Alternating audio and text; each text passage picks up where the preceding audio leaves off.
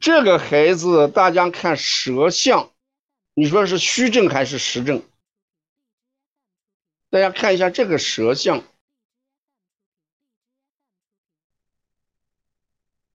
这个舌象是虚症还是实症？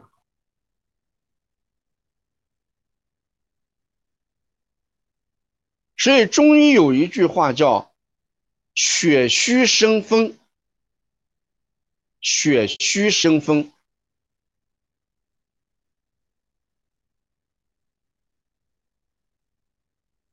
血虚生风，人动的话分两种，心肝火旺的人，大家说心肝火旺的人动还是不动？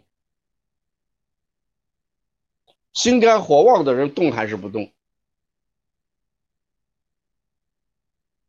对，心肝火旺的人是动，那是实症的。血虚生风。也动，血不能濡养眼睛就眨眼睛，血不能濡养脖子，脖子就痛痛难受，就要拧脖子。血不能濡养脚，所以了伤腿要蹦。我们过去这个上厕所的时候都是蹲便池，是蹲便池。你看有些人这个气血不足的时候。蹲上一段时间，起来之后腿会怎么样？大家可能有有这个经验的能说出来，没有这经历的他说不出来。蹲便以后，蹲时间一久，他起来之后腿就就发麻，发麻怎么样解决呀？啊，有这种经历的人，腿发麻的时候他怎么解决？蹲时间一长，哎，起来腿揉，要么怎么样？不揉的话怎么解决？不揉的可能就要蹦一下腿了吧？是不跺跺脚蹦蹦腿？啊，跺跺脚蹦蹦腿。那你看跺跺脚蹦蹦腿，这个孩子伤腿蹦，伤腿蹦，气血不足。所以这个我在课前的话，我们那个江毅老师说，王老师这个抽动症，这个妈妈比较焦虑，嗯，比较着急。你今天晚上把这个一定要讲好，我说肯定要讲好呀，每一个案例都要讲好，对吧？这个孩子这个病我在前面过讲过一次，我记得我在前面讲过一个孩子，一个女孩得了抽动症之后啦，她说她得了抽动症五天，她开始的时候在我们这地方办了一个十次卡，把钱交了之后，她来给我讲孩子得了五天的抽动症。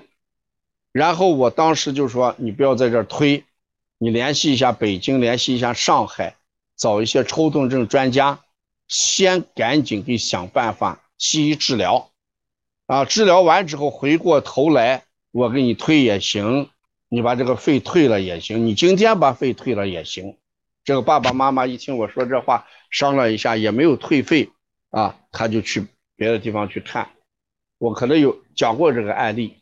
那有些老师也可能听过，那这个呢，我的建议了已经很明确了。孩子九月七号、十月七号，他才一个月，到十月十七号整整四十天时间啊，四十天时间。所以呢，我还是建议这个孩子一定要接受西医的治疗。今天这个案例我一定要讲。讲给大家，医者仁心。我给大家讲这个啊，医者仁心。我们这个给孩子看病也好，给给不管什么人看病，一定要医者仁心。老吾老以及人之老，幼吾幼以及人之幼。什么意思呢？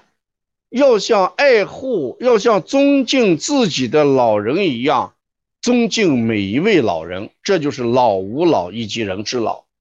幼吾幼以及人之幼，就像就像爱护自己的孩子一样，要爱护每一个孩子，这就叫幼吾幼以及人之幼。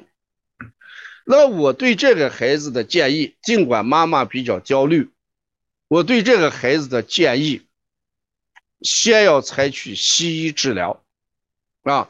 如果是我们这个推拿馆接这个孩子的话，我们先还是不要接这个孩子啊。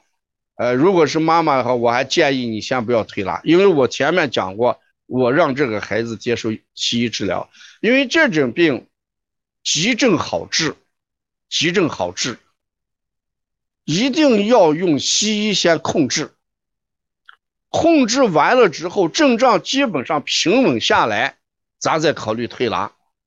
如果你用现在推拿的话，这个。我们真的就不是医者仁心了。这个话我只能讲到这儿。为什么？因为我爹带过一个二十四岁的男孩，他是抽动症，他是抽动症。他姐姐是我们西安的一个大学里面的老师。无独有偶，九月份他姐把孩子带来，孩子有病了，带来让我推。他说：“黄老师，我有一个弟弟，呃，抽动症。”能推吧？我说多大？说二十四岁。我说那个孩子喜欢做蛋糕，他的爸爸是做工程的。他姐说：“哇，黄老师你咋记忆这么好？哦，他就是来过。”我说不在他来过，你的爸爸也来过。啊，你真的我他爸叫这个孩子二十四岁，现在是什么情况？非常可怜。他说：“黄老师，我上学已经没办法了，我现在唯一的希望，我爱做蛋糕。”然后呢，我能不能到蛋糕房去打工？我能不能自己开个蛋糕房？这个我喜欢孩子，我能不能找个对象结婚生个孩子？你看这个孩子最可怜的就是这么几个人的最简单的诉求，我们没有办法帮助孩子实现。那这个孩子抽动症，八岁得的，治了没有？爸爸给我诉了好多苦，能想的办法都想了，但是有一个环节失误了。刚开始的时候，爸爸很忙，可能把这个最佳时机给耽误过了。而且有一个非常著名的大夫给这个孩子治治了十几年，什么办法都想到了，还没有治好，用的都是针灸呀、艾灸呀或者这个汤药。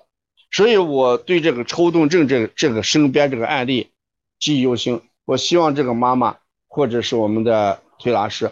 把这个孩子赶紧交给医院。还是我的话，北京、上海一些大的医院，为什么大？他见的病多，到网上查，预约挂号。把这个刚开始这个病一定要控制住，否则的话，这个后果我们就不用讲，先不讲，不用讲这些东西，也不要贴标签，妈妈也不要焦虑啊。呃，这也不是说呃治不好，但是时间特别重要。你把这个话一定要听明白，病是可以治好的，但是贻误了最佳时间，还是比较麻烦的啊。因为那个孩子从八岁治到现在二十四岁了啊，就这个托瑞氏综合症呢，是一个世界难题啊。呃，没有大的危害，但是呢，让人不能正常的学习，上不了学，找不到工作等等，有好多麻烦在里面啊，有好多麻烦。急症好治，急症好治，因为在这个抽动症这个治疗里面，咱们邦尼康虽然有五合一疗法，但是我们还主要维持的是缓症，急症的话，我们还是要让，可以这么说，来咱们这个地方调抽动症的孩子，基本上是找了那么多年，看了那么多年没有看好才来的，他是维持来了。但是你这个孩子不是这个情况，九月七号才开始的，完全在，呃，这个很短的时间里边，我们能赢得最佳的治疗效果啊！希望这个这个孩子家长一定要重视啊！这个是一个非得重视不可的病，跟发烧是两回事你不要怕，你可能说发烧你着急的，可事实发烧不用怕，这个病你还要着急。有些孩子一烧到四十度。家长就害怕的不得了，其实这个病是值得我们重视的一个病啊。因为今天这个焦月老师就给我反复讲，黄这个病你今天好好讲一讲。因为现在咱们先不要从中医上来说，就是个就是贫血的孩子一样，你看嘛，这舌头就像贫血一样。那如果真正是贫血的话，通过医院查到底是缺铁性贫血啊，还是障碍性贫血啊，还是什么形成的贫血，你一定要把这搞清楚。如果是障碍性的啊，或者是这个什么呃缺血缺铁性的啊，还是等等原因形成的？你把这个原因的西医上一定要搞清楚，搞清楚了，咱们拿着结论来治病就好一点，就好一点。因为这种病它跟慢惊风还不太一样，还不太一样啊。呃，一千多人听课啊，就是今天晚上我们哎还是。时间长，但是我们看来大家还坚守的比较好，所以这个案例我再多讲两句啊。遇到这样的案例，一定要有这个医者仁心啊，医者仁心，呃，一定要把孩子要介绍到最好的这样的医院去看啊，一定要介绍到最好的医院，因为大的医院他们的诊诊疗手段比较先进，他们对这样的大的病例见的非常多。啊，他们用的药可能也有它独特的这个功效。嗯，两点，第一点，家长还是同行对这个案例要重视，它不是一般的发烧的这样的急症，不是这样的症啊，一定要重视，这是第一点。第二点，不要先用我们的针灸呀，用推拿呀，用这些先治疗，因为好多案例已经证明，有的时候针灸呀。